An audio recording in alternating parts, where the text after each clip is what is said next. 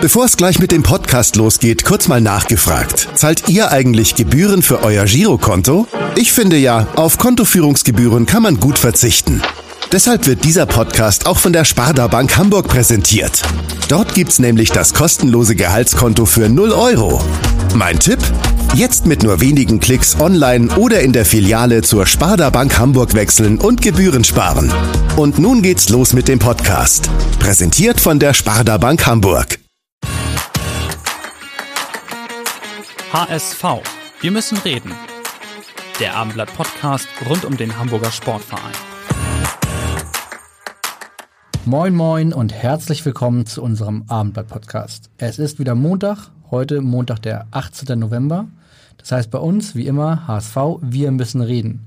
Mein Name ist Kai Schiller und an meiner Seite hier im großen Burster im mini kleinen Podcast-Studio sitzt wie fast immer Hendrik Jakobs. Moin Hendrik. Moin Moin. Und äh, zu anderem freuen wir uns sehr über unseren heutigen Gast. Ein Gast, mit dem wir vor dem Heimspiel gegen Dynamo Dresden ganz viel über den HSV natürlich reden wollen, aber auch ganz viel über Dinge, die HSV-Fans interessieren. Er ist nämlich ein, glaube ich, ich kann das so sagen, ein ausgewiesener Fan-Experte. Und weil das so ist, wirst du, unser Gast, den wir duzen, wirst du heute nicht von den HSV-Fans wie sonst vorgestellt, sondern ausnahmsweise von den HSV-Mitarbeitern.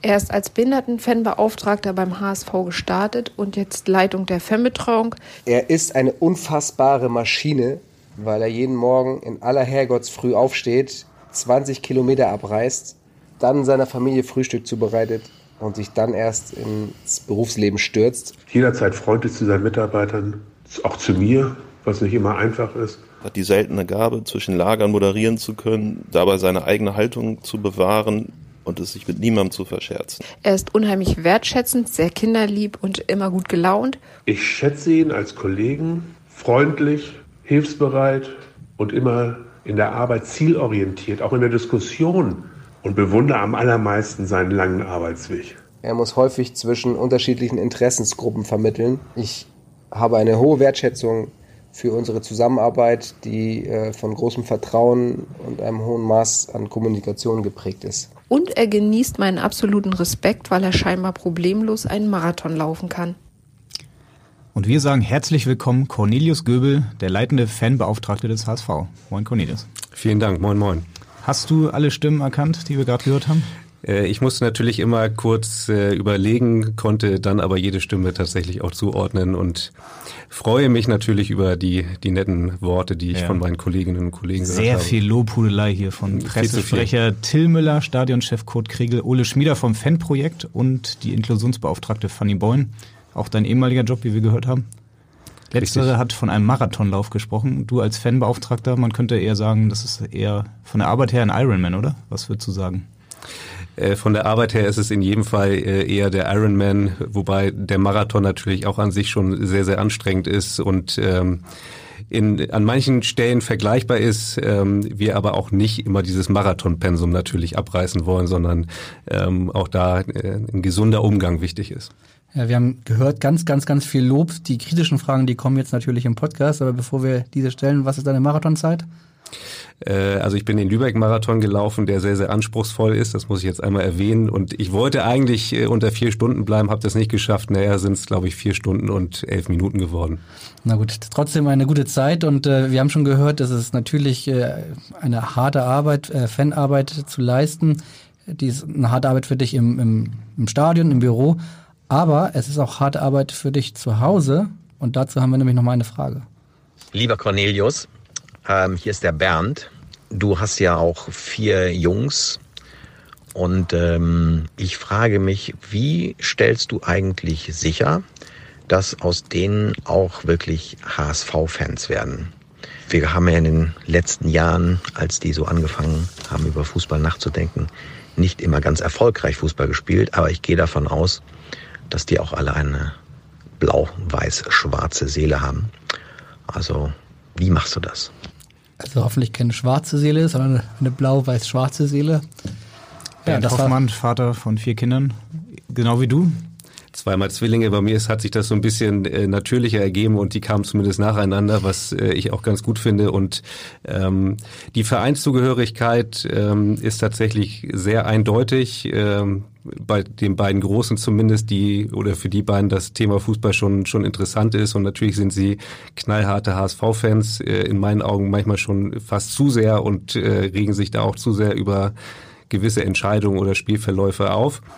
Und äh, das Ganze wurde natürlich damals auch ähm, entsprechend äh, methodisch eingeleitet. Das heißt, bei Stadionbesuchen gab es natürlich auch eine Fanta und äh, eine gute Stadionwurst, damit das Erlebnis natürlich auch sehr, sehr schön ist, weil das äh, Spielergebnis war in der Tat äh, häufig eher frustrierend und man musste zumindest die Begleiterscheinungen schön machen. Ja, wir wollen mit dir natürlich heute über ganz, ganz viele Fan-Themen sprechen. Wir wollen über Ultras sprechen, über Pyrotechnik, über den Kampf gegen rechts, über Stadionverbot, über ganz, ganz viel. Aber vielleicht mhm. erzählst du erst einmal selber, erstens, ähm, wie bist du HSV-Fan geworden, wenn du überhaupt HSV-Fan warst? Und wie bist du Leiter, also leitender Fanbeauftragter geworden? Ja, die berühmte äh, HSV-Geschichte, äh, in der fast jeder erzählt, dass er damals irgendwie mal äh, ins Stadion geschleppt wurde und dann HSV-Fan wurde. Bei mir war es ähnlich. Ähm, ich bin ja gebürtiger Lübecker und äh, war damals mindestens einmal im Jahr bei meiner äh, Tante in Hamburg. Und äh, meine Tante hat mich dann immer gefragt, was wollen wir denn am Wochenende unternehmen? Und da gab es meistens so zwei bis drei Möglichkeiten. Hagenbeck, Hafen, Hafen. Genau, Hagenbeck, Hafen, auf den Dom, äh, wobei ich damals noch so gar nicht genau wusste, was der Dom eigentlich ist, weil in Lübeck heißt das tatsächlich Rummel und nicht Dom und es war sozusagen ein sofortiges Ausschlusskriterium und der HSV und ähm, das erste Mal HSV war schon ein besonderes Erlebnis, gerade als kleiner Junge ähm, weil man das, ähm, was da alles so auf einen einprasselt, gar nicht so schnell verarbeiten kann, aber es gleichzeitig auch einen großen Reiz ähm, auslöst. Erstes Spiel damals? Weiß ich ehrlicherweise gar nicht mehr. Ich, ich frage mich immer, wie die ganzen äh, Menschen das so genau rekonstruieren können. Ähm, ich habe es leider nicht geschafft, aber ich, ich weiß noch nicht mal, ob wir gewonnen oder verloren haben, aber das Gesamterlebnis war einfach so eindrücklich, dass ich danach tatsächlich immer wieder auch ins Stadion wollte. Ihr wohnt ja in Lübeck, ne? Das heißt, Richtig. jetzt zu den Spielen kommt ihr dann alle zusammen mit der Bahn oder wie macht ihr das? Nee, äh, meine Kinder kommen tatsächlich eher selten ins Stadion, äh, es sei denn, ich habe mein spielfreies Wochenende, was aktuell nicht mehr so häufig vorkommt. Ähm, aber ähm, die verfolgen natürlich die Spiele am äh, Fernseher. Bist du eigentlich auch dann Supporters-Mitglied? Ich bin auch Mitglied beim HSV, ja. Und äh, also das ist kein Problem, dass man beim HSV arbeitet und gleichzeitig Mitglied sein darf, kann. Nee, das ist kein Problem, das ist auch keine Bedingung, das könnte man ja auch fragen. Ist es eigentlich Bedingung, beim HSV zu arbeiten? Also muss man Mitglied sein äh, im, im Verein, das muss man auch nicht. Ähm, bei mir ist nun beides gegeben. Aus der Reihe der Supporters haben wir natürlich auch mal nachgefragt und auch die möchten gerne eine Frage stellen. Moin Cornelius, hier ist Timo vom Supporters Club. Viel Spaß im Podcast des Abendblattes, das ist ein sehr schönes Format. Hatte ich auch schon die Ehre. Ähm, ja, auch ich habe eine Frage an dich ähm, geistert aktuell wieder durch die Medien das Thema Pyrotechnik. Äh, wir setzen da ja schon länger auf den Dialog und äh, seit ja, etwas, etwas längerer Zeit testen wir wohl auch äh, Möglichkeiten, Alternativen zu der illegalen Pyrotechnik. Da wollte ich gerne mal wissen, wie da der Stand der Dinge ist und ob wir dieses Jahr vielleicht noch mit einer schönen äh, Show, Pyroshow, Rauchshow, ähm, wo es wirklich als Stilmittel ungefährlich für andere Besucher eingesetzt wird, ob wir damit noch rechnen können und wie generell so eigentlich deine Meinung zu diesem Thema ist. Zwei Fragen, aber egal, wirst du mir durchgehen lassen. Vielen Dank und bis zum nächsten Mal. Tschüss. Du darfst aussuchen, mit welcher Frage du oder mit welcher Antwort du anfangen willst. Tim Oliver Horn vom Supporters Club mhm. war das. Und ich glaube, es waren sogar drei Fragen, wenn ich das richtig gezählt habe. Äh, ja, eine Menge. Und das Thema Pyrotechnik ähm, ist, glaube ich, auch nicht so in zwei Sätzen zu beantworten. Und Wir haben Zeit heute. Äh, das ist, das ist gut. Ähm, und ihr dürft gerne Zwischenfragen stellen, weil mm, es ist auch nicht so ganz einfach da, den klaren Weg zu, zu beschreiben, den man da auch geht. Also was man einmal sagen muss, ist, dass wir uns schon länger mit der Thematik Pyrotechnik auseinandersetzen im Sinne von, ähm, es gab sehr hohe Strafen, die von Verbandsebene an den HSV gestellt wurden. Die es auch nach wie vor gibt. Die es auch nach wie vor gibt. Und ähm, wir feststellen müssen, dass scheinbar unsere HSV-Fanszene eine große Affinität hat, ähm, Pyrotechnik einzusetzen. Wenn man nur nach den Strafen geht, sogar die höchste, ne? 298.000 in der vergangenen Saison. Richtig. Rekord. Richtig. Und wenn Pyrotechnik eingesetzt wird, dann auch in der Regel eher zu viel als zu wenig. Also es, wir erleben auch eigentlich nie die Situation, dass zu wenig Pyrotechnik eingesetzt wird. Das muss man einmal festhalten. Der und was hat man in den letzten Jahren probiert, ähm, um dem Problem Herr zu werden? Ähm, und das war in erster Linie Strafen auszusprechen. Also der Verband hat sanktioniert, äh, das hat man als Verein entgegengenommen und hat dann versucht über mögliche Sanktionen wie Materialverbote, ähm, Stadionverbote, wenn man denn jemanden identifizieren konnte, öffentliche ähm, ähm, Verurteilung dem Problem irgendwie Herr zu werden, ohne dass es eigentlich eine wirkliche Veränderung des Verhaltens gab. Wenn man jetzt einmal guckt, wo kommt Pyrotechnik her? Das erste Mal in Deutschland 1987 eingesetzt, also schon weit vor der ganzen Ultrakultur. Bis heute. Weißt du noch wo? Äh, in Kaiserslautern, mhm. tatsächlich äh, am Betzenberg. Ähm, daher kommt auch noch, also es hatte vorher eine viel positivere Begleiterscheinung, der brennende Betze. Also damals war es auch noch was Positives. Der Betze brennt, ja. Genau, der Betze brennt. Das wurde damals auch äh, medial von den Vereinen ganz anders genutzt. Ähm, wurde dann irgendwann von den äh, Ultras übernommen, auch äh, professionalisiert im Sinne von, da sind dann große Pyroshows entstanden. Also damals waren es dann auch eher vereinzelte Fackeln.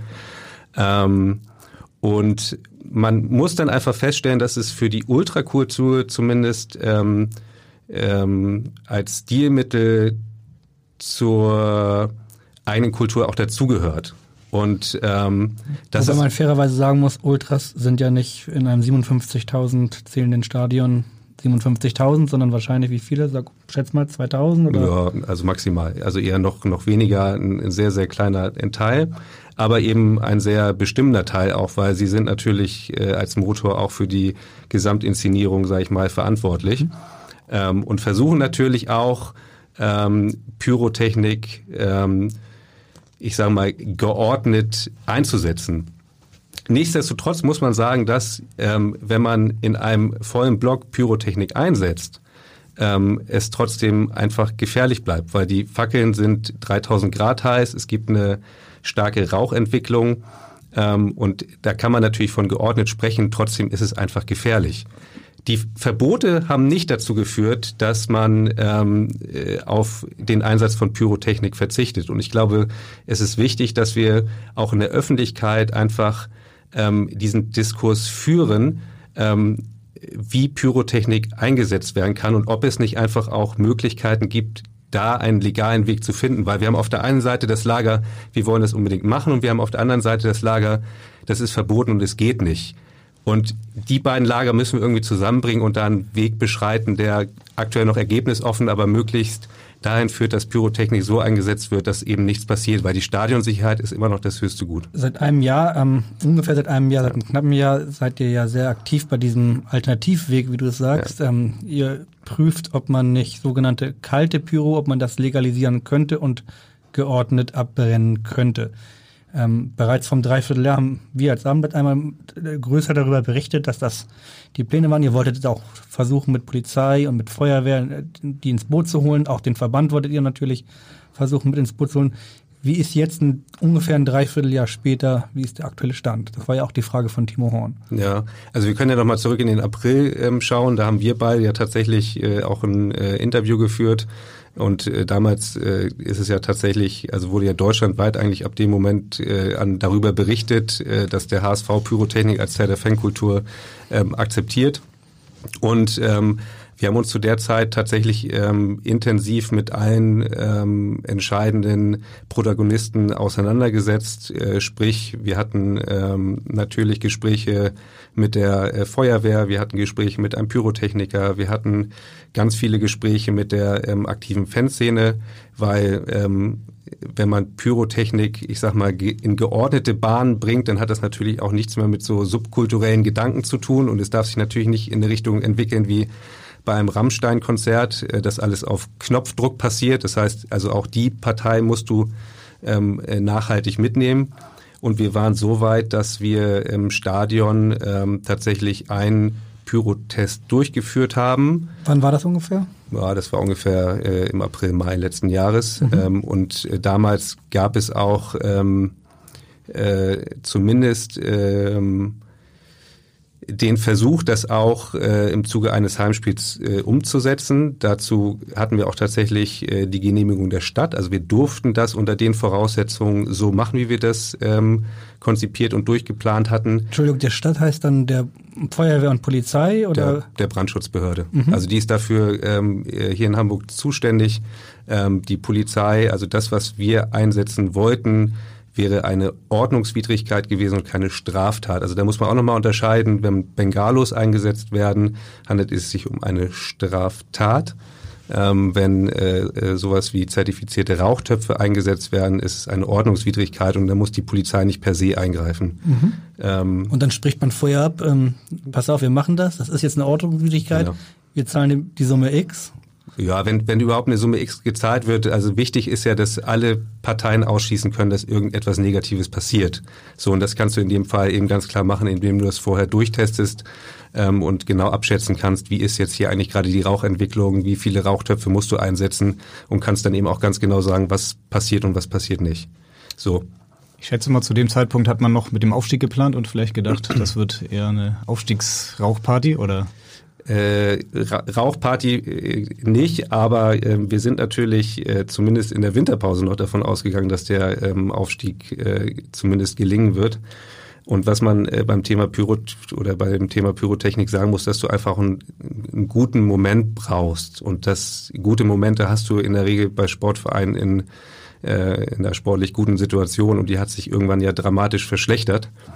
Und wenn du dann äh, noch anfängst, dich mit ähm, anderen Dingen auseinanderzusetzen und auch mit ähm, gesellschaftlich problematischen Aspekten, dann hast du da nicht eine hohe Zustimmung in, in der Anhängerschaft. Und deswegen haben wir damals, glaube ich, auch zu Recht gesagt, der Zeitpunkt ist einfach noch nicht reif, um das zu tun. Was aber nicht heißt, dass wir das nicht wiederholen wollen. Mir wird ein guter Moment einfallen. Wie wäre es mit jetzt? Ja, zweiter Platz, gute sportliche Situation eigentlich alle mehr oder weniger zufrieden beim HSV. Aktuell wäre ein guter Zeitpunkt. Wir brauchen noch ein bisschen Zeit, äh, aber wir haben auf jeden Fall den Plan, das äh, in der Rückrunde einmal umzusetzen, ja. Du hast gesagt, es gab den Plan in der vergangenen Saison in der Rückrunde. Welches Spiel wäre das gewesen und warum habt ihr es dann nicht gemacht? Aus den sportlichen Gründen oder? Ja, das hatte rein, rein sportliche Gründe. Ähm, das nicht zu tun, weil wir keine äh, Nebenkriegsschauplätze haben wollten. Ne? Also auch da muss man ja sagen, es kann sein, dass äh, etwas Rauch dann gegebenenfalls auch aufs äh, Spielfeld zieht und äh, wenn dadurch dann auch die Spieler, ich sage mal, ein Stück weit negativ beeinflusst wären, wäre das für die Gesamtdiskussion nicht gut. Das heißt, du brauchst wirklich einen Moment, wo du sagen kannst, die Pyro-Aktion gelingt von A bis Z perfekt.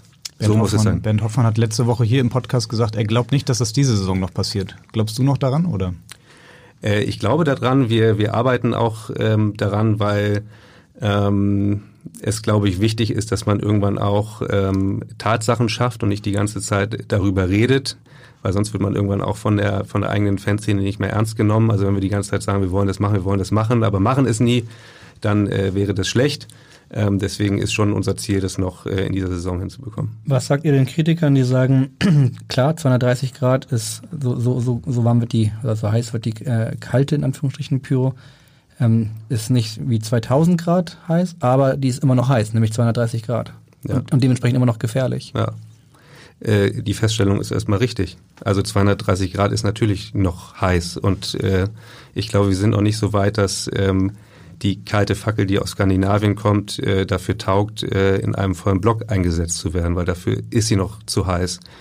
Was aber, finde ich, wichtig ist, und das ist schon ein entscheidender Fortschritt, dass es Personen gibt, die versuchen, eine Lösung zu finden und eine Fackel von 2000 Grad äh, auf 230 Grad zu reduzieren, ist schon ein deutlicher Fortschritt. Und ich glaube schon, dass wenn sich noch mehr Firmen, Institutionen wirklich proaktiv damit auseinandersetzen, einen Weg zu finden, wird man die Fackel wahrscheinlich auch noch kälter kriegen. Jetzt geht's ja am Sonnabend wieder gegen Dynamo Dresden. Wir erinnern uns alle an das letzte Heimspiel gegen Dresden. Da hat der gesamte Block der Dresdner geleuchtet. Ähm, wie sind deine Erinnerungen? Hat dir das gefallen, was du da gesehen hast?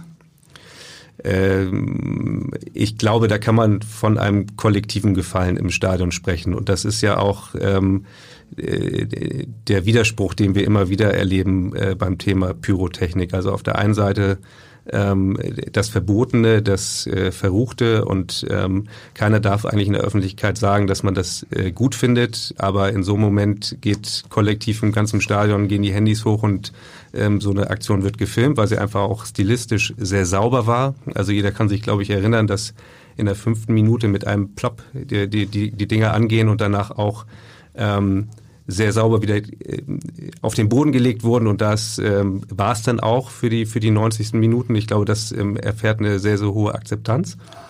Aber das, was zum Beispiel in äh, Berlin passiert, äh, beim Berliner Derby, wenn ähm, Leuchtspuren aufs äh, Feld geschossen werden ähm, oder bei beim Derby, äh, beim, beim Derby, Hamburger Derby, beim Hamburger Derby oder bei unserem Spiel ähm, gegen Gladbach ähm, tun die Fanszenen natürlich auch ähm, nichts im Sinne der Fankultur, also auf das, wofür es ja eigentlich stehen soll, nämlich als äh, Stilmittel, was eingesetzt werden soll. Ähm, ähm, das ist es natürlich in so einem Moment nicht und das ist für die Diskussion auch nicht förderlich. Weißt du als leitender Fanbeauftragter des HSV eigentlich, ob es am Wochenende brennt oder nicht? Also hast du das Ohr so nah an der Fanszene, dass du weißt, okay, jetzt wird's brennen?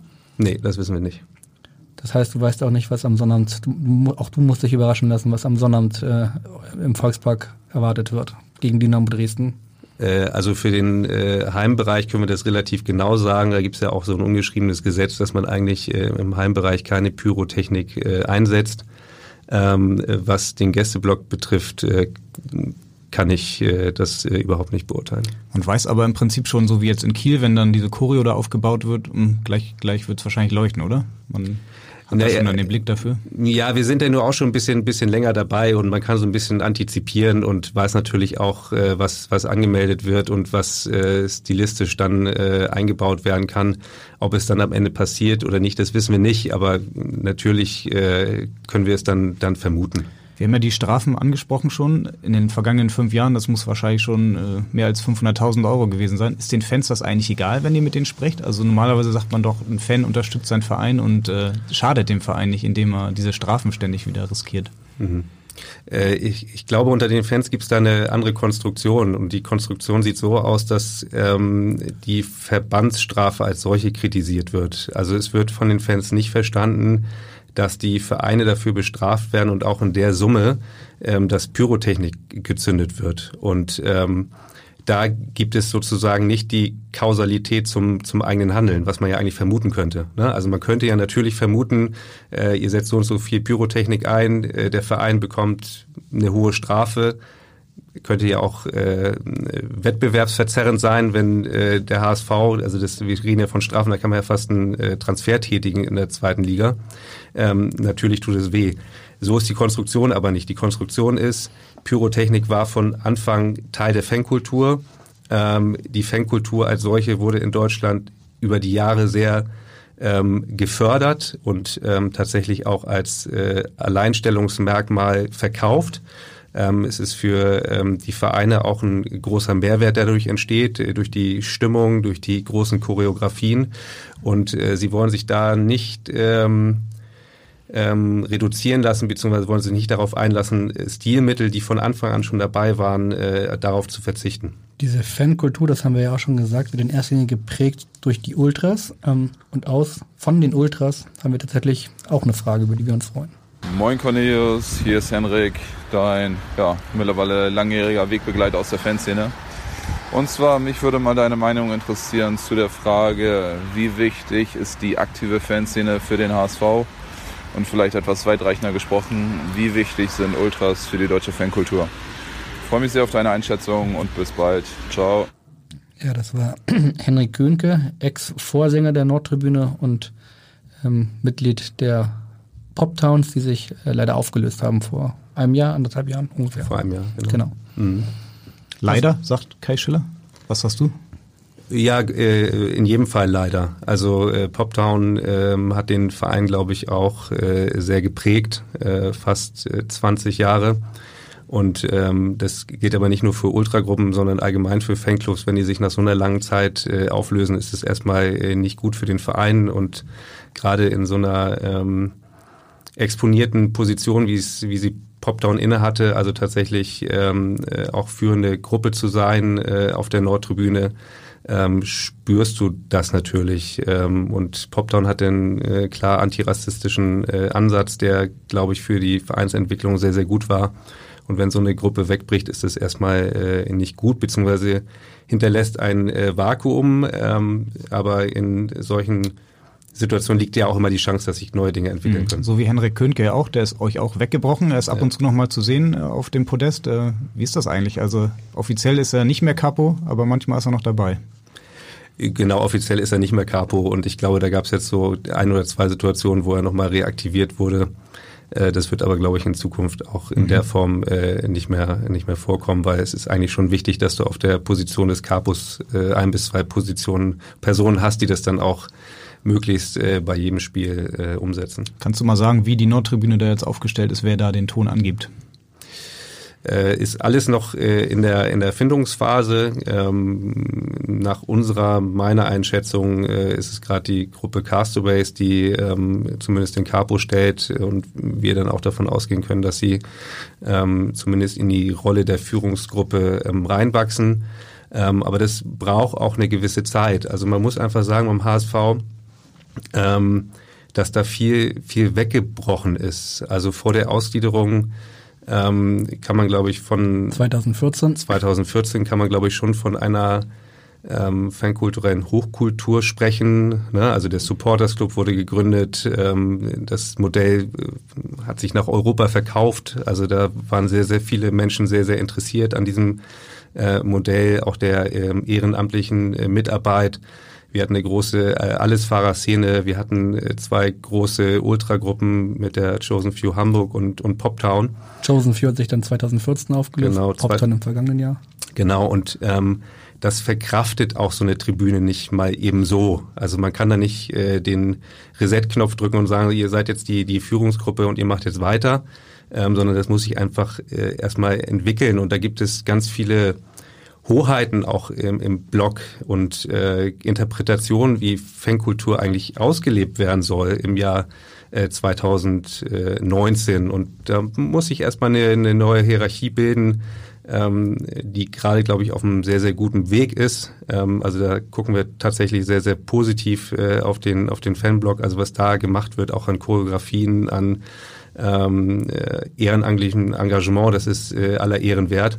Aber es wird eben auch eine, eine gewisse Zeit brauchen, bis da die Strukturen so fest sind, dass man da auch wirklich von einer kleinen Hierarchie sprechen kann. Wie viele Ultragruppen gibt es denn im Moment? Also Castaways hast du angesprochen, Clique du Nord? Genau, Clique du Nord, das sind die zwei Ultragruppen. Mhm. Äh, äh Hamburg hat oder der HSV äh, möchte eigentlich immer äh, wenig Ultragruppen haben und nicht wie, wie andere Vereine äh, mehrere, viele Ultragruppen, sondern tatsächlich reduziert auf zwei.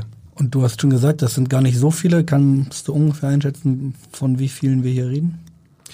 Äh, könnte ich genau einschätzen, aber ähm, das sind das genau, das möchte ich, das möchte ich nicht. Betriebsgeheimnis. Nee, Betriebsgeheimnis nicht. Äh, wir sind ja große Verfechter aktuell des Miteinanderredens und äh, das kann man in so einem Fall, glaube ich, auch ganz gut tun, äh, die Leute ansprechen äh, und sich damit äh, auseinandersetzen, weil auch das ist ähm, äh, das hat man nach dem Abstieg, glaube ich, äh, ganz gut gemerkt, so der Clash zwischen äh, den zwei Kulturen, also Ultras und äh, den restlichen äh, HSVern, dass da ganz viel Kommunikationsstruktur weggebrochen ist und wir jetzt gerade wieder versuchen, äh, viele Begegnungen zu schaffen, damit sich die Leute auch austauschen können und auch mal die unterschiedlichen Perspektiven auf den Verein ähm, miteinander äh, besprechen und äh, möglichst äh, auch einen Konsens herstellen können. Das heißt, es sind wahrscheinlich weniger Ultras, als man so normalerweise denkt. Ähm, wir haben gerade gehört, die Frage auch, wie, wie stehst du selbst zu Ultras? Hast du das Gefühl, dass Ultras im deutschen Fußball mittlerweile auch zu mächtig sind? Oh, Macht ist immer ein großer, großer Begriff. Ich äh, würde eher sagen, dass äh, die Ultras ein, ein wertvolles Regulativ sind in der, in der ganzen Bewegung weil das, was wir beispielsweise beim DFB-Pokalfinale erlebt haben, als äh, Helene Fischer ähm, in der Pausenshow ähm, aufgetreten ist, Frankfurt gegen Dortmund, glaube ich. Frankfurt gegen Dortmund. Ähm, da waren es ja auch nicht nur die Ultras, die das kritisiert haben und laut gepfiffen haben, sondern da hat das ganze Stadion kollektiv gepfiffen. Die Ultras wiederum sind aber so gut ähm, organisiert, auch mittlerweile äh, deutschlandweit, also dass die Ultragruppen auch ähm, ähm, zu gewissen Fan-Themen sich abstimmen und eine gemeinsame Sprache sprechen, dass sie die Macht aufbauen können, das auch bei den Verbänden zu platzieren. Und das ist, glaube ich, erstmal etwas Positives, weil ähm, der deutsche Fußball sich, glaube ich, nie in die Richtung entwickeln wird wie in, in anderen Ländern, wie beispielsweise der Premier League, wo du nur teure Spieler hast und die fankulturellen Aspekte aber quasi vollkommen wegfallen. Also dafür ist die Ultrakultur einfach ein, ein wirklich wichtiges Regulativ auch.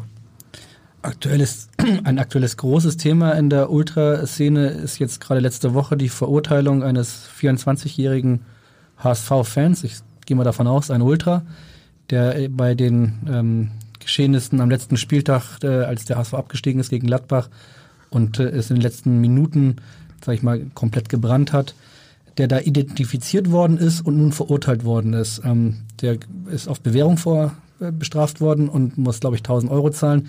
Hat er jetzt ein Stadion, ein lebenslanges Stadionverbot bekommen vom HSV oder wie ist, wie ist die, die, die Strafmaßnahme vom Verein? Also grundsätzlich lebenslange Stadionverbote gibt es nicht. Also es darf maximal ein fünfjähriges Stadionverbot äh, ausgesprochen werden. Ähm, grundsätzlich, nicht nur beim HSV, sondern genau, grundsätzlich. Grund, grund, grundsätzlich ähm, kann eine Bewährungsstrafe sein, kann maximal äh, ein fünfjähriges Stadionverbot sein. Und äh, in dem Fall wurde ein Stadionverbotsverfahren äh, eingeleitet. Das heißt, es wurde noch kein Stadionverbot ausgesprochen, weil die betroffene Person auch immer die Chance haben muss, sich dazu zu äußern. Und das äh, wird ihm natürlich auch einberaumt. Ist er eigentlich der einzige Fan, der da identifiziert wurde? Oder gab es noch andere, die man vielleicht erkannt hat, aber dann dem man das nicht nachweisen konnte? Das hat man sich ja schon gefragt. Es waren ja doch relativ viele, die daran beteiligt gewesen sind. Jetzt ist einer ja, erkenntlich ja. geworden. Ja, also bisher wurde nur eine Person identifiziert, ja. Und wie ist deine persönliche Meinung? Stadionverbot ja, nein? Also das ist auch wirklich ein, ein komplexes Thema, weil ähm, das Instrument des Stadionverbotes ähm, auf der einen Seite ein nachvollziehbares ist, nämlich dass, wenn man äh, etwas tut, sofort eine Sanktion spürt, nämlich äh, du darfst jetzt für eine gewisse Zeit nicht mehr das ähm, Stadion betreten. Auf der anderen Seite ähm, kann das dann für die betroffene Person auch bedeuten, dass man sich vielleicht in Bereichen bewegt, die für die persönliche Entwicklung auch nicht gerade gut sind. Also ähm, wenn man nicht mehr innerhalb der Gruppe im Stadion an diesem äh, Gesamterlebnis teilhaben kann, also im Gruppengeschehen, äh, beim positiven Support der Mannschaft, sondern draußen rumhängt, dann vielleicht auf andere Stadionverbotler trifft, ähm, kann das auch negativ sein. Also für manche Personen kann das äh, etwas Positives sein, auch gerade wenn es um Bewährungsstrafen geht, ein, ein Anreiz, äh, äh, sich an die Regeln zu halten.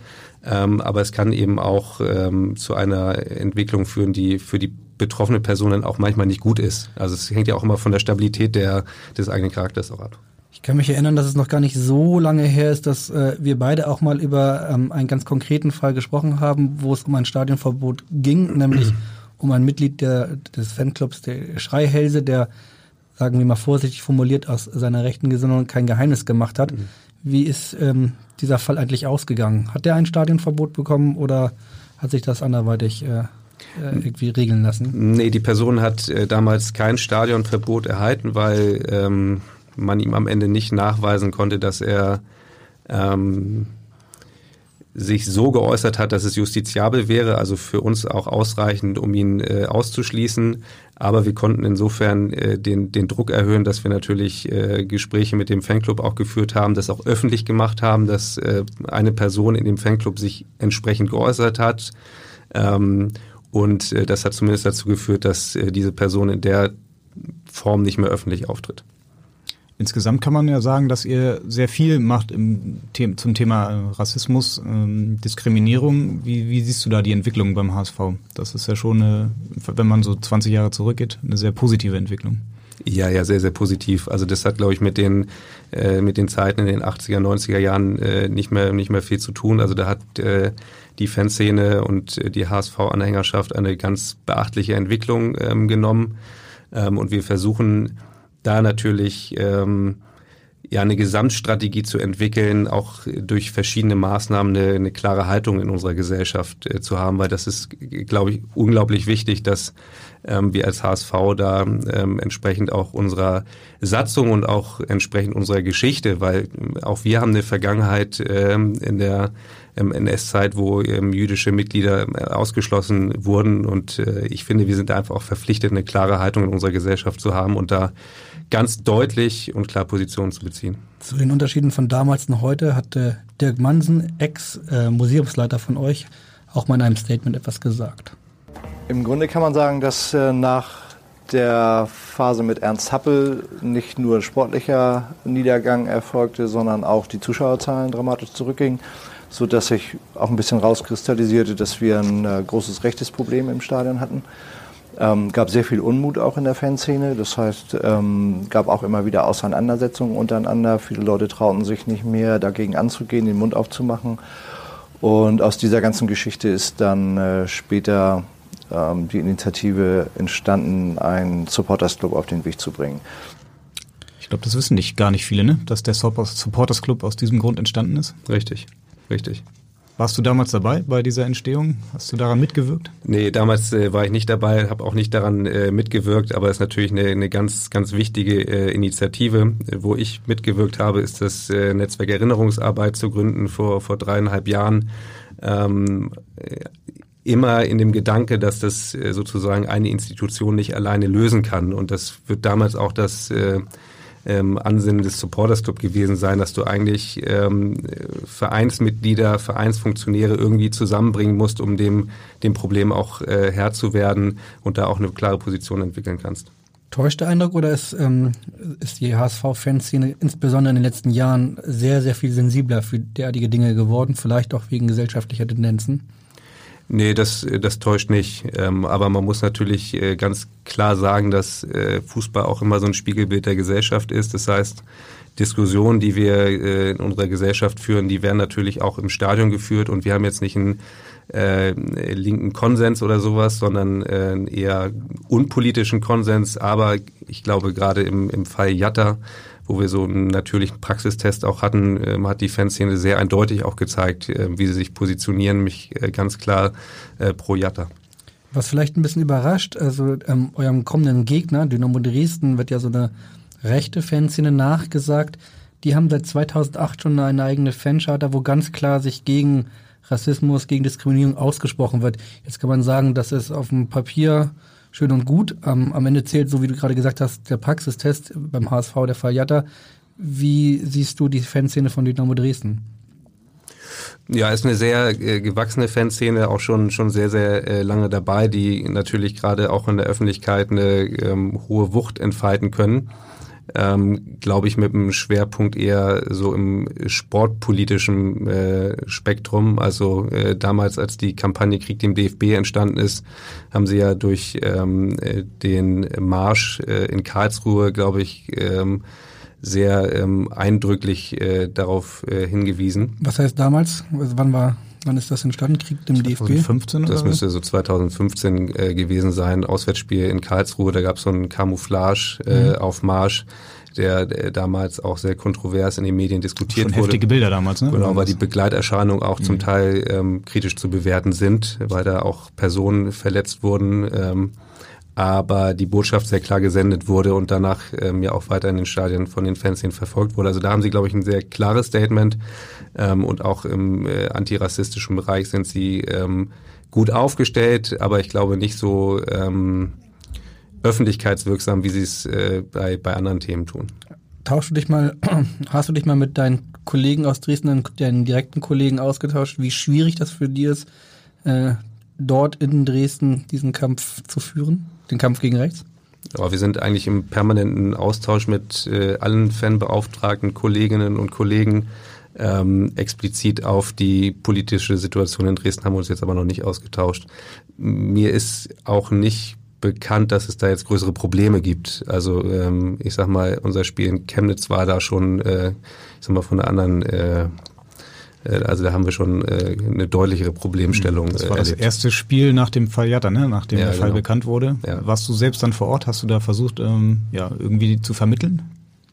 Äh, Ich glaube, vermitteln kannst du in so einem Moment gar nicht mehr, weil ähm, auch da gibt es so ein, ähm, also gab es so ein kollektives Bewusstsein gegen Jatta und also dieses Solidarisieren mit äh, dem Spieler Fram äh, war schon in, in so einem Moment äh, sehr, sehr befremdlich. Ähm, und ich glaube, Vielleicht erklärst du ganz kurz, wer, wer Fram ist. Das weiß nicht jeder Hörer. Genau, Fram ist äh, Daniel war dam Frahm. Daniel Fram war damals der ähm, Kapitän der Chemnitzer Mannschaft, der ähm, einmal durch ähm, rechte Äußerungen aufgefallen ist und äh, sich bei einem Spiel, wo er glaube ich nicht gespielt hatte, auch klar zu einer rechten Gruppierung positioniert hat im Sinne, er stand äh, neben der Gruppe im Block, was äh, ganz klar darauf schließen lässt, dass er auch einen rechten Hintergrund hat, ähm, wurde daraufhin äh, von äh, der Chemnitzer sportlichen Leitung suspendiert. Ähm, und beim nächsten Spiel müsste es dann auch schon gewesen sein, gab es klare ähm, Solidarisierungseffekte mit dem Spieler, was auch zeigt, also in welchem Zustand äh, dieser Verein noch ist und wie durchsetzt er auch ist von, von, von rechtem Gedankengut. Wobei ich war selbst auch im Stadion. Ich habe da jetzt nicht so viel Anfeindung gegen Jatta mitbekommen, so wie es zum Beispiel dann eine Woche später in Karlsruhe der Fall war. Ja, Ne? ja, also Karlsruhe war noch äh, deutlich dramatischer. Also da hat er wirklich ähm, das, äh, das ganze Stadion gepfiffen. Aber das ist immer die Schwierigkeit, wenn äh, also so eine Diskussion auch äh, in die Öffentlichkeit getragen wird und zum Teil ja auch so verkürzt dargestellt wurde, wie sie dargestellt wurde. Und ähm, unsere Gesellschaft funktioniert leider ähm, häufig nur noch in diesem Schwarz-Weiß-Denken. Und wenn da einmal so ein ähm, öffentliches Urteil, was ja quasi einer Hinrichtung äh, gleichkam, wenn das mal ausgesprochen ist, ist es auch schwer aus den Köpfen rauszubekommen. Ähm, und wenn es dann sportlich auch nicht so ganz läuft, wie man möchte, dann ähm, sucht man vielleicht auch mal den Sündenbock, in dem Fall dann Jatta. Mhm. Nicht in Chemnitz war es neulich, aber in Erfurt gerade, wo ein ähm, Ordner von Björn Hocke, äh, Björn Höcke von, von der AfD gesehen wurde mit einer HSV-Supportersjacke. War das bei euch ein Thema in der Fanbetreuung? Äh, Das war bei uns Thema, weil natürlich die ähm, aufmerksame ähm, Fanszene das äh, relativ schnell auch registriert hat und gefragt hat, ob wir mh, wüssten, ob es sich dabei um ein äh, HSV-Mitglied äh, handelt. Das war uns nicht bekannt, deswegen konnten wir da ähm, in dem Moment auch nicht mehr viel für tun, außer ähm, versuchen zu recherchieren, um welche Person es sich dabei handelt, was wir aber nicht äh, geschafft haben. Ein, Okay. ein anderer Fall, der ebenfalls medial begleitet wurde, ist der Fall Bert Töter. Ähm, da habt ihr, glaube ich, auch letzte Woche auf der Erinnerungsnetzwerkseite äh, etwas zu gesagt. Ähm, für alle, also das ist äh, ein, ein Mensch, der im NSU-Prozess tatsächlich auch äh, ähm, eine Rolle gespielt hat, weil er die beiden Terroristen persönlich gekannt haben soll. Der hat 2003 einen HSV-Fanclub mitgegründet, die Pitbulls.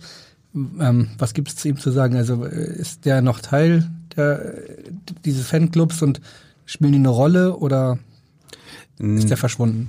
Der, der ist äh, verschwunden. Also diesen Fanclub äh, gibt es schon schon lange nicht mehr und er ist auch, glaube ich, seit 2006 kein Mitglied mehr ähm, beim HSV, was erstmal die gute Nachricht ist. Nichtsdestotrotz ähm, finden wir natürlich immer wieder Personen auch aus dem äh, rechten Umfeld, die ich sag mal, äh, mit dem HSV sympathisieren, HSV-Klamotten tragen ähm, und ähm, wir auch da immer wieder gefordert werden, unsere Haltung ganz klar und deutlich zu zeigen. Das ist, glaube ich, das Entscheidende in so einem Moment, dass man da ähm, auch ähm, in, den, in Richtung der AfD eine, eine klare Sprache spricht. Mhm. Bei eurem kommenden Gegner Dynamo Dresden, wir haben es gesagt, also der Kampf gegen rechts funktioniert da. Ähm, Trotzdem hat der Fanbeauftragte natürlich auch mit rechten Tendenzen immer zu, zu kämpfen. Und ähm, ja, er hat uns auf jeden Fall auch eine Frage mit auf den Weg gegeben und hier kommt sie. Servus Cornelius, hier ist der Marek. Dein Kollege aus Dresden. Äh, wir freuen uns auf jeden Fall auf das Spiel. Ähm, und ich habe da mal eine Frage an dich. Und zwar, vor fünf Jahren äh, wurde ja der HFC Falke gegründet. Und mich interessiert da mal so ein bisschen, ähm, merkt man das noch bei euch in der Fanszene? Also es sind die Leute, die dorthin gegangen sind, die, die abgewandert sind, die sich quasi gegen die Ausgliederung ähm, in eine Aktiengesellschaft ähm, gewandt haben.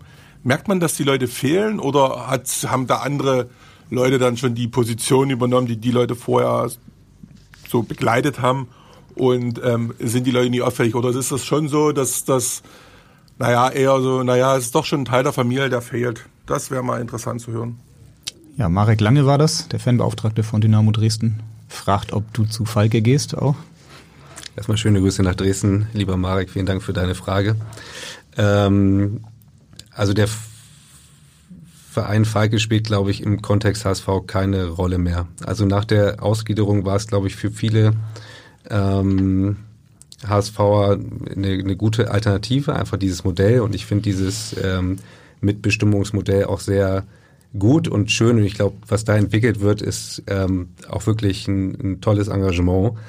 Ähm, nichtsdestotrotz merken wir davon eigentlich beim, beim HSV nichts, sondern eher, dass viele Personen, die damals sehr engagiert beim äh, bei Falke waren, äh, eher so langsam auch sukzessive zum, zum HSV zurückkommen, weil natürlich, äh, ich sage mal, Fußball in der im ersten oder zweiten Liga schon auch etwas Besonderes ist. Und ähm, das Stadionerlebnis meinst das, du vor allem? Oder? Genau, das, das, äh, das Stadionerlebnis, was man, glaube ich, ähm, aktuell beim, beim HSV nicht mehr ähm, äh, oder was sich gerade wieder mehr entwickeln muss, ist so dieses ähm, Gefühl der Mitbestimmung auch äh, oder Teil der Mitbestimmung zu haben und Dinge auch mitgestalten zu können. Und das geht natürlich bei so einem kleinen Verein wie Falke sehr, sehr gut. Und das ist ja auch was sehr, sehr Positives, was da entsteht. Wo können denn Fans hingehen, wenn sie wirklich mitgestalten wollen? Ist da das Fanprojekt ähm, der, ja, der Ansprechpartner oder die Fanbetreuung, der Supporters Club? Wo geht man am besten hin dann als Fan? Ich, ich glaube, die drei Varianten sind alle gut. Also man kann sowohl zum Fanprojekt, zum Supporters Club als auch äh, zu uns gehen. Also wir freuen uns äh, sehr über ähm, engagierte, ähm, über engagierte Personen, die die Lust haben, auch was was zu tun. Ich glaube, da ist im letzten Jahr auch viel viel entstanden. Äh, zum Beispiel, also vor dem ersten Training wurden die äh, Treppen zum Trainingsgelände ähm, neu gestrichen und es ähm, war eine das kleine Fotomotiv für Neuzugänge mittlerweile. Ja, genau. Das war eine, eine kleine Maßnahme. Da äh, sieht man auch, was das Ganze dann für eine, für eine Kraft entwickeln kann, wenn man äh, den Zusammenhalt auch ein bisschen pflegt. Und das ist, finde ich, so ein schöner Moment des Zusammenhalts, dass die Fanszene sozusagen der Mannschaft das Geschenk macht, die äh, Farben äh, schön zu gestalten und dass dieses Bild jetzt eigentlich auch viel, viel genützt wird. Um auf die Frage von, von aus Dresden, von Marek zurückzukommen. Bis 2014, bis zur Aussiedlung galt ja der HSV deutschlandweit eigentlich so als der politischste Verein, den es ähm, ja. im Profifußball gibt. Ähm, hat sich das geändert oder ist es wieder dabei, sich jetzt nochmal zu ändern? Wie, wie ist da deine, deine Einschätzung? Ja, naja, aus der, nach der Ausgliederung hat sich das ja massiv geändert, weil die Rechtsform einfach auch verändert wurde. Das heißt, äh, die ähm, demokratische Mitbestimmung zumindest für, für den Bereich Fußball ähm, nicht mehr stattfinden kann. So, das, das ist einfach so. Nichtsdestotrotz versuchen wir jetzt auch wieder, ähm, ich sag mal, Projekte ins Leben zu rufen, zu initiieren, wo ähm, Mitbestimmung auch im Sinne der Fankultur auch ähm, möglich ist. Also das ist wichtig. Ich glaube, ähm, da ist ähm, der äh, Ort Fußballstadion auch ein sehr, sehr guter.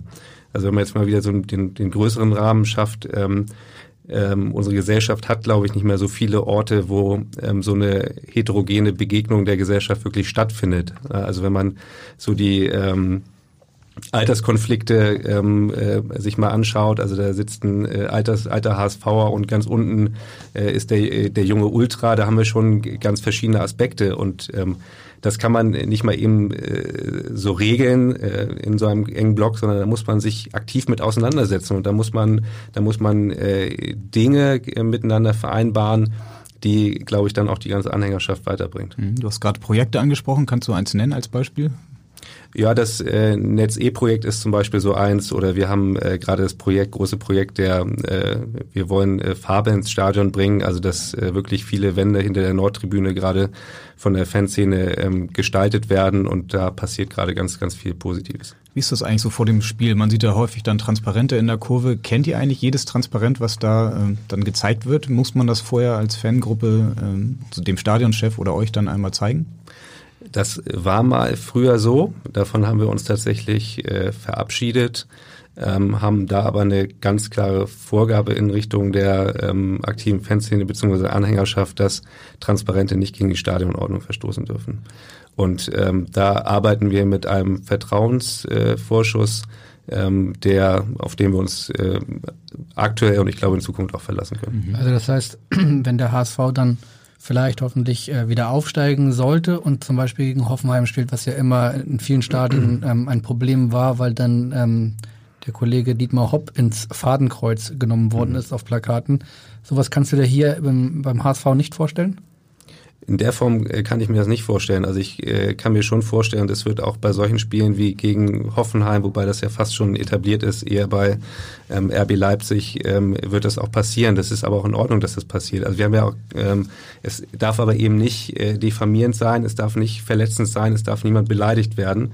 Also auch im Sinne im Sinne der Stadionordnung. Aber wir haben das ja in dieser Saison auch schon erlebt. Da wurde von der ähm, aktiven Fanszene gegen das äh, neue Polizei Gesetz. Wollte ich gerade ansprechen. Ja. Ne? Also darauf wurde aufmerksam gemacht. Und das wurde innerhalb des Vereins äh, durchaus kontrovers diskutiert, ob man das nun zulässt. Ähm, auch ähm, 57.000 Flugblätter ähm, auf den Sitzen zu verteilen. Und ich glaube, auf euren Plätzen ähm, lag auch ein Flugblatt. Und unsere Haltung ist da sehr, sehr eindeutig. Also wenn Jugendliche beziehungsweise junge Leute Kritik formulieren. Und das ist ja etwas, was die Gesellschaft ja immer fordert. Also wir wollen eigentlich junge Leute haben, die den Mund aufmachen.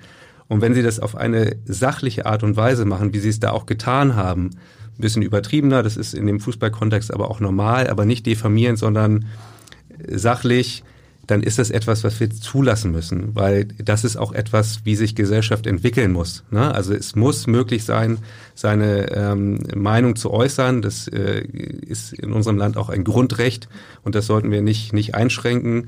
Aber immer ähm, natürlich mit der Einschränkung, es äh, darf nicht gegen die Stadionordnung verstoßen und es darf niemand diffamiert werden. Und das ist sozusagen auch äh, die Bedingung dieser ganzen mhm. Geschichte. Aber wenn man die Banner sieht beim HSV, kann man schon sagen, dass da mittlerweile deutlich mehr politische Statements auch ähm, ja, nach außen getragen werden. Ja, ja, würde ich, würde ich auch behaupten.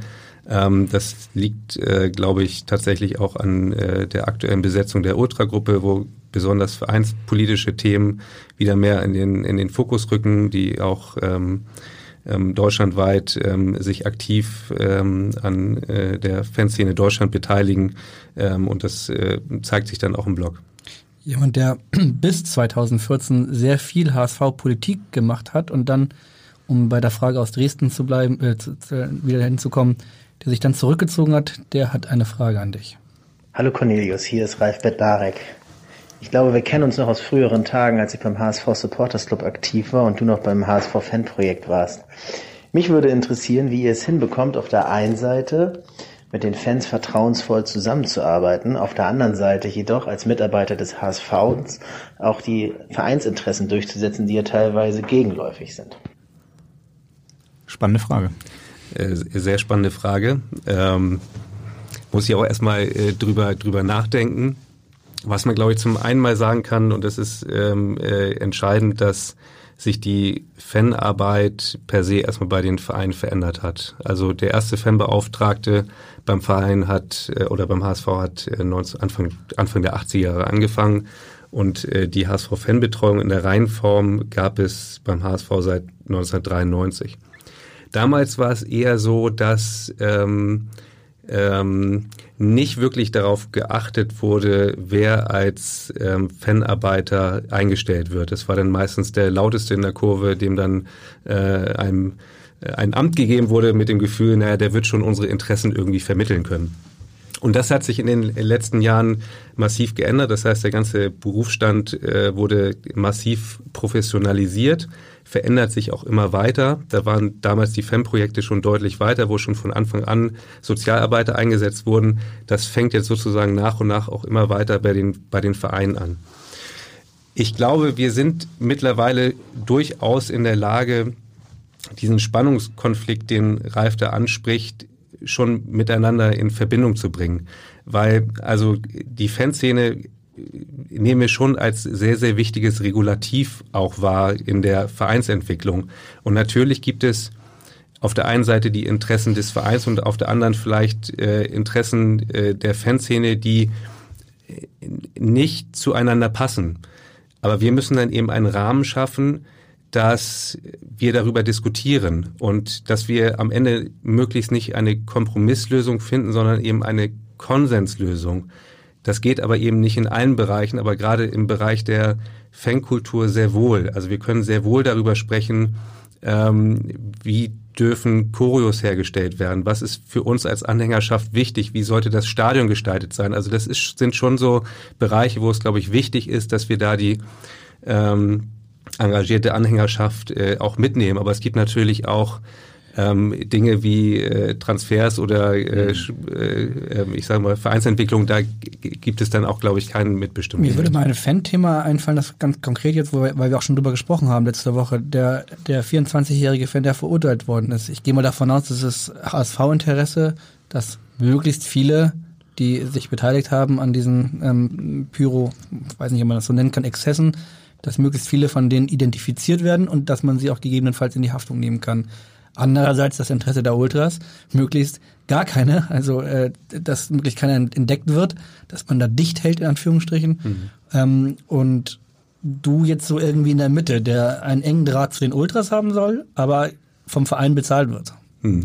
Wie gehst du dann mit diesem Konflikt um? Und im Zweifel natürlich auf der Seite des Vereins steht, weil wir sind natürlich auch Angestellte des Vereins. Ähm, ich glaube, auf den Fall werden ganz viele Leute schauen, weil wir hatten das ähm, noch nicht so häufig, dass tatsächlich äh, Personen auch identifiziert wurden und ähm, dann auch ähm, in Regress genommen werden. Und da muss man wirklich ganz vorsichtig sein, ähm, wie man mit dem, mit dem Fall umgeht. Ähm, es ist aktuell noch ein schwebendes Verfahren, deswegen kann ich noch nicht sehr viel dazu mhm. äußern oder nicht, noch nicht viel dazu sagen.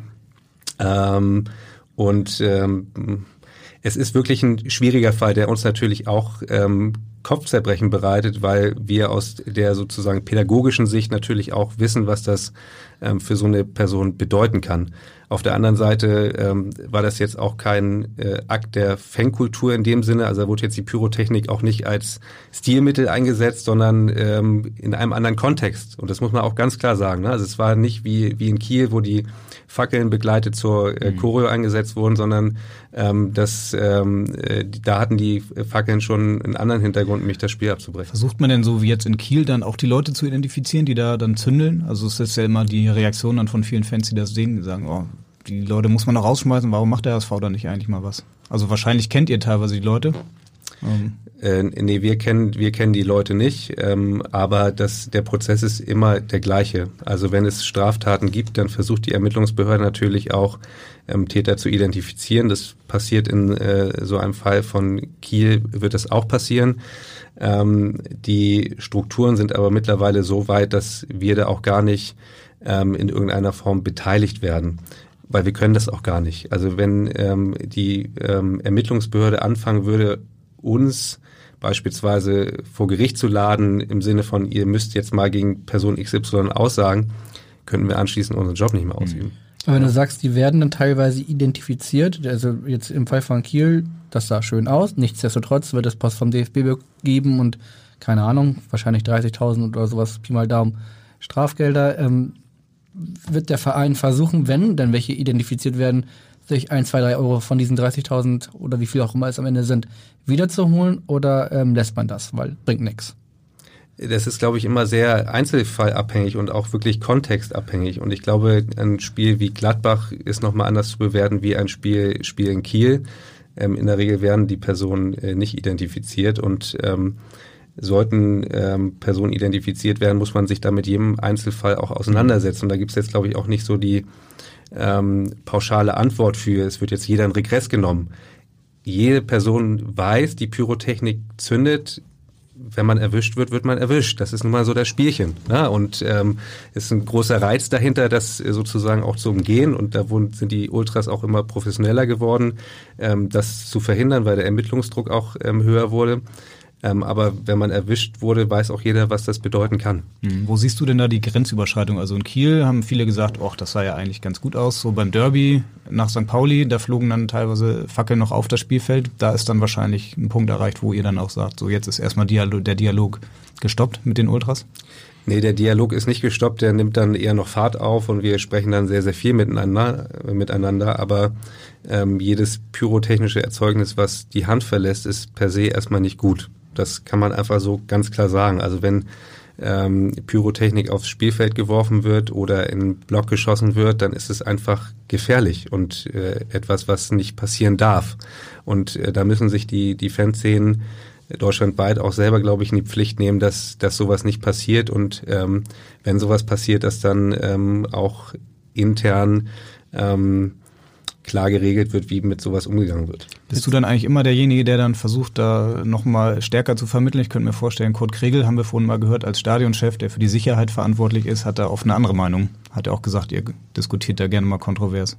Ja, wir diskutieren da sehr, sehr kontrovers. Wir äh, äh, sind uns da auch ähm, häufig nicht einer Meinung, was auch völlig in Ordnung ähm, ist, weil wir decken ja auch wiederum nur eine Perspektive ab. Und ähm, das macht ja gerade den Reiz aus, ähm, multiprofessioneller Teams da irgendwie auch ähm, sich gegenseitig abzuholen und dann einen guten Mittelweg zu, zu, zu finden, weil er ist dann manchmal auch ein, ein gutes, gutes Regulativ. Ähm, aber im Sinne von, wie wird Pyrotechnik äh, eingesetzt, haben wir da beide, glaube ich, eine klare Haltung auch zu. Du, eben war ja die Frage, wie nah du dran bist an den, an den Ultras oder an der Fanszene. Ähm, jetzt vor so einem Spiel wie gegen, wie gegen die Dynamo Dresden, wüsstest du, ähm, wenn irgendwas zu befürchten ist? Oder kann es auch sein, dass du total, also jetzt nicht nur pyrotechnisch, ähm, kann es auch sein, dass du total überrascht wirst?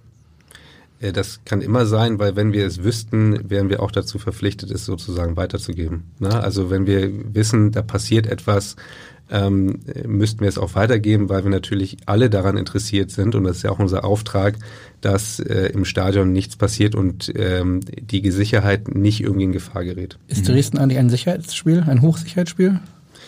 Also die Sicherheitsbesprechung findet morgen statt und da wird das dann äh, entsprechend bewertet. Und kannst du schon eine, hast du schon eine Ahnung, was, wie es ist? Normalerweise Dynamo Dresden, großer Verein, bringt viele Fans mit. Ähm, eher Sicherheitsspiel oder eher keins? Also ähm, nach den Erfahrungen im letzten Jahr, wo tatsächlich ähm, es viele Befürchtungen gab, ähm, was die Dresdner an Personen mitbringen. Also wurden ja unglaublich viele Karten auch verkauft und ähm, da eilt der Dresdner Fanszene natürlich auch so ein bisschen der Ruf voraus. War das ein äh, fast seriöser Auftritt. Ne? Also äh, der Fanmarsch zum Stadion hat äh, gut funktioniert. Ähm, es gab am Anfang äh, einen sehr geordneten Pyro-Einsatz in der zweiten Halbzeit. Eine äh, sehr kreative Choreo. Eine sehr kreative Choreo und ich glaube, danach hat jeder gesagt, Mensch, das war ja ein richtig starker Auftritt. Ähm, von daher gibt es jetzt, glaube ich, keinen Grund zu sagen, wir sprechen hier von einem äh, Risikospiel. Ähm, Risikospiel bedeutet ja auch äh, häufig, dass einfach äh, mehr Kräfte eingesetzt werden, die ja auch nicht immer positiv sind äh, in Richtung in Richtung der Fans. Mhm. Auf jeden Fall ist es ja für die zweite Liga ein richtig schönes Spiel, oder? Wenn diese zwei großen traditionellen Fangruppen aufeinandertreffen, da freut man sich doch drauf, oder? Auch als Fanbeauftragter. Ja, da freut sich, glaube ich, äh, ihr, ihr eingeschlossen, da freut sich jeder drauf. Also wenn wir eine schöne, schöne Atmosphäre haben, wenn das äh, Stadion voll ist, dann kann man natürlich auch äh, das Fußballspiel noch mal mehr genießen und man sieht dann ja auch oft, wie das äh, Spiel auf den verschiedenen äh, Ebenen ausgetragen wird. Also da ist, ja nicht nur das Fußballspiel als solche, sondern da ist es auch das Spiel auf den Tribünen gegeneinander. Das hatten wir, glaube ich, in der letzten Saison mit Dresden, Magdeburg. Also da gab es schon äh, ein paar ganz spannende Duelle, die auch fantechnisch sehr spannend waren. Wie ist eigentlich die Verbindung zwischen Dynamo und HSV-Fans, insbesondere vielleicht ja auch nach den Geschehnissen im vergangenen Jahr, als das Spiel abgesagt, in Dresden abgesagt werden musste? Weil es eine große Demo in Chemnitz gab und der Polizeikräfte gebunden worden sind. Ähm, hat sich das Verhältnis danach neu entwickelt oder hat das eigentlich keine Rolle gespielt? Nee, also meiner Meinung nach hatte das keine, keine Auswirkung. Ja. Also neutrales Verhältnis oder schlechtes, gutes? Ja, also der, der, so ganz klare Einordnungen sind da immer schwierig. Äh, ich würde eher von einem neutralen Verhältnis sprechen, wenn man jetzt also die normalen Fans auch anspricht. Äh, die Ultras äh, würden wahrscheinlich eher von einem eher angespannten Verhältnis sprechen. Ähm, unterm Strich ist es, glaube ich, als neutral zu bewerten. Aber auch da ähm, müssen ja, oder ich glaube, die, die ähm, Fans der Vereine haben auch ein Stück weit verlernt, ähm, sich in äh, anderen Städten zu begegnen. Also durch die enge Begleitung der Polizei, den vorgegebenen Wegen, ähm, schafft es der Fan von heute äh, oder hat es wirklich verlernt, auch mal auf andere Personen zu treffen. Das war ja früher völlig normal, dass man, wenn man irgendwo anders gespielt hat, dass man äh, dann auch irgendwo in der Kneipe zusammen Bier getrunken hat und das war auch völlig in Ordnung. Das passiert nur in der Form gar nicht mehr und ähm, da äh, sollte man zumindest auch mal äh, reflektieren und überlegen, ob das äh, immer so der richtige Weg ist, alle äh, so völlig voneinander zu trennen. Jetzt kann man sagen, dass das trotzdem in Deutschland immerhin noch möglich ist, dass äh, Auswärtsfans überall hin mitfahren können, weil das ist nicht in allen Ländern der Fall. Und wir haben ein Beispiel, wo das nicht der Fall ist. Und da gibt es noch mal eine letzte Frage. So, hallo Cornelius, ich habe eine Frage für, für dich. In äh, Deutschland sind ganz klar die HSV-Supporter der Beste von, äh, von Deutschland. Aber wer sind die besten Supporters in Holland? Hast du ihn erkannt? Es war nicht Rick von Drongelen als Tipp. Es war nicht Rick. Hat heute im Abendblatt ein großes Interview gegeben und Oh. darin gelobt, wie toll die HSV-Fans Wie, wie toll die Fans sind. Äh, Ich habe heute neulich den Pressespiegel gelesen. Bitte, bitte, bevor es jetzt ganz peinlich wird. Timo Letschert, äh, der Letschert. zweite Holländer und äh, ja, großer Fan der HSV-Fans und fragt, wie eigentlich. Wo kommt er, wo kommt er ursprünglich her, damit ich da jetzt in keinen. Also er hat gesagt, er sei großer Ajax-Fan äh, und ähm, das, das wusste ich ehrlicherweise vorher gar nicht, dass Ajax-Fans zum Beispiel in Rotterdam gar nicht dabei sein dürfen, Mhm. wenn Ajax Amsterdam in, bei Feyenoord spielt. Ja. Ja, in Frankreich war es tatsächlich auch ganz lange so, dass äh, es da ganz äh, strikte Vorgaben gab, dass äh, Betretungsverbote ausgesprochen wurden und dass Gästefans nicht mehr in die äh, Städte äh, reisen durften. Das wurde jetzt, glaube ich, nach und nach wird das so ein bisschen äh, aufgehoben. Ähm, führt natürlich nicht dazu, dass äh, das Gesamtstadionerlebnis irgendwie positiv wird. Ne? Also wir haben eine ähnliche Situation auch gerade in Wiesbaden erlebt, wo ähm, es ein komplettes Materialverbot gab. Das führt jetzt nicht dazu, dass äh, das Stadionerlebnis irgendwie schön wird, sondern ganz im Gegenteil. Da mussten unglaublich viele Menschen äh, noch draußen vor den Toren warten, ähm, konnten nicht reingelassen werden. Fairerweise muss man sagen, ist die Folge natürlich gewesen der Pyro-Ausschreitung aus dem Pokalspiel, wo das Spiel dreimal, glaube ich, kurz vorm Abbruch stand. äh, dreimal vor dem äh, Abbruch stand. Nichtsdestotrotz äh, darf man die Frage stellen, ob da ähm, die Antwort einer Kollektivstrafe die richtige ist. Ähm, weil also das, was ja eigentlich erreicht werden möchte, den Druck auf die Ultras zu erhöhen, passiert ja in so einem Moment nicht. Das ist dem normalen Stadiongänger in der Regel auch völlig scheißegal. Also ich sag mal, die Hälfte der Leute weiß gar nicht, dass es an dem Tag ein Materialverbot gibt. Da kann man auch sonst noch informieren, die kommen zum Stadion, möchten ein schönes Spiel erleben und kommen aber erst in der 25. Spielminute ins Stadion. Das ist erstmal kein, kein guter Zustand. Ähm, und da muss man schon, äh, wenn man äh, über Strafen spricht, über passgenaue Strafen sprechen. Und jetzt hast du lang genug Zeit gehabt, um dir zu Gedanken zu machen, wer in Holland die besten Fans sind. Es hätte, es hätte ja klappen können, das äh, Thema irgendwie äh, galant zu, zu, zu ändern. Ähm, ich glaube, mit Ajax und Rotterdam haben wir da schon sehr, äh, zwei sehr fanatische äh, Fanszenen. Ähm, würde mir schwer fallen, da jetzt äh, äh, explizit eine Mhm. Bist zu du so ein. Groundhopper, der auch gerne mal dann andere Stadien in anderen Ländern besucht? Nein, ich bin kein Groundhopper. Das äh, würde meine Familie nicht mehr zulassen. Äh, die sind schon äh, äh, gut damit bedient, dass ich äh, mit dem Ja. HSV mitfahre. Wir haben vorhin mal gehört, jeden Morgen 20 Kilometer vorm Frühstück. Stimmt das? Ja, da übertreibt Till tatsächlich ein bisschen, aber es ist so, dass ich äh, mindestens viermal in der Woche äh, laufen gehe, immer mindestens zehn Kilometer, am Wochenende dann auch mal 20, ja. Aber dann äh, muss ich tatsächlich nachfragen, wann stehst du denn auf? Weil du musst ja auch noch aus Lübeck nach Hamburg fahren. Früh, früh. Also der Wecker klingelt spätestens um fünf und dann, äh, genau, werden die Dann werden Schuhe die vier Jungs und- wach. Nö, die schlafen tatsächlich ein Glück äh, ganz gut weiter. Äh, ist natürlich auch ein Grund, warum ich so früh laufen gehe, damit ich äh, am Abend auch noch ein bisschen Zeit mit den Kindern verbringen kann. Also wenn ich da dann äh, nach Hause komme und erstmal laufen gehe, dann wäre das äh, familiäre Gleichgewicht auch wieder ein bisschen. Im Moment ist es stockdunkel noch, oder? Morgens dann? Es ist dunkel, ja. Na gut, du bist ausgeschlafen für unsere letzte Frage, die wir allen unseren Podcast-Gästen natürlich immer stellen. Nach übrigens Rekordzeit, glaube ich, eine Minute dann sieben, steigt der HSV auf. Ein ganz klares Ja. Damit haben wir jetzt irgendwie gerechnet. Sehr schön. Das war Podcast-Gast Nummer 18 mit dem 18. Mal Ja, der HSV steigt auf. Wir haben uns auf jeden Fall sehr, sehr gefreut, dass du unser Gast warst und viele Themen rund um Fankultur vielleicht auch ein bisschen erklären konntest für, für Leute, die da gar nicht so im Thema drin sind, möglicherweise. Wir werden uns auf jeden Fall wieder in der kommenden Woche am Montag hier an dieser Stelle hören, wenn es wieder heißt HSV, wir müssen reden. Dann nach dem Spiel gegen Dresden, vor dem Spiel gegen Osnabrück. Und so viel kann man jetzt schon, können wir jetzt schon versprechen. Wir werden einen Gast haben aus Osnabrück mit großer HSV-Vergangenheit. Auch sehr interessant. Also ich kann auf jeden Fall nur empfehlen, wieder reinzuhören, wenn es heißt HSV, wir müssen reden. Jetzt heißt es an dieser Stelle auf Wiedersehen, nee, auf Wiederhören. In Hamburg sagt man Tschüss, heißt es. So, in Hamburg heißt, heißt das auch Wiederhören. gutes Ende, missratenes Ende, macht nichts. auf Tschüss, tschüss. Wiederhören.